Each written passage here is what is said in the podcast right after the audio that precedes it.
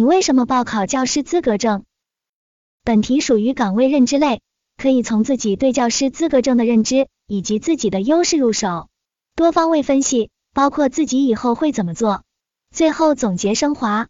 下面老师给大家进行答题示范。教师是太阳底下最光辉的职业，我对教师这个职业充满了热情，所以就报考了教师资格证。第一，我的知识储备丰富。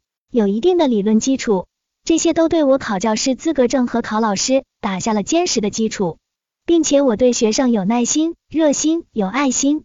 第二，我的老师对我的影响很大，我想像他一样教书育人，为国家培养优秀的人才。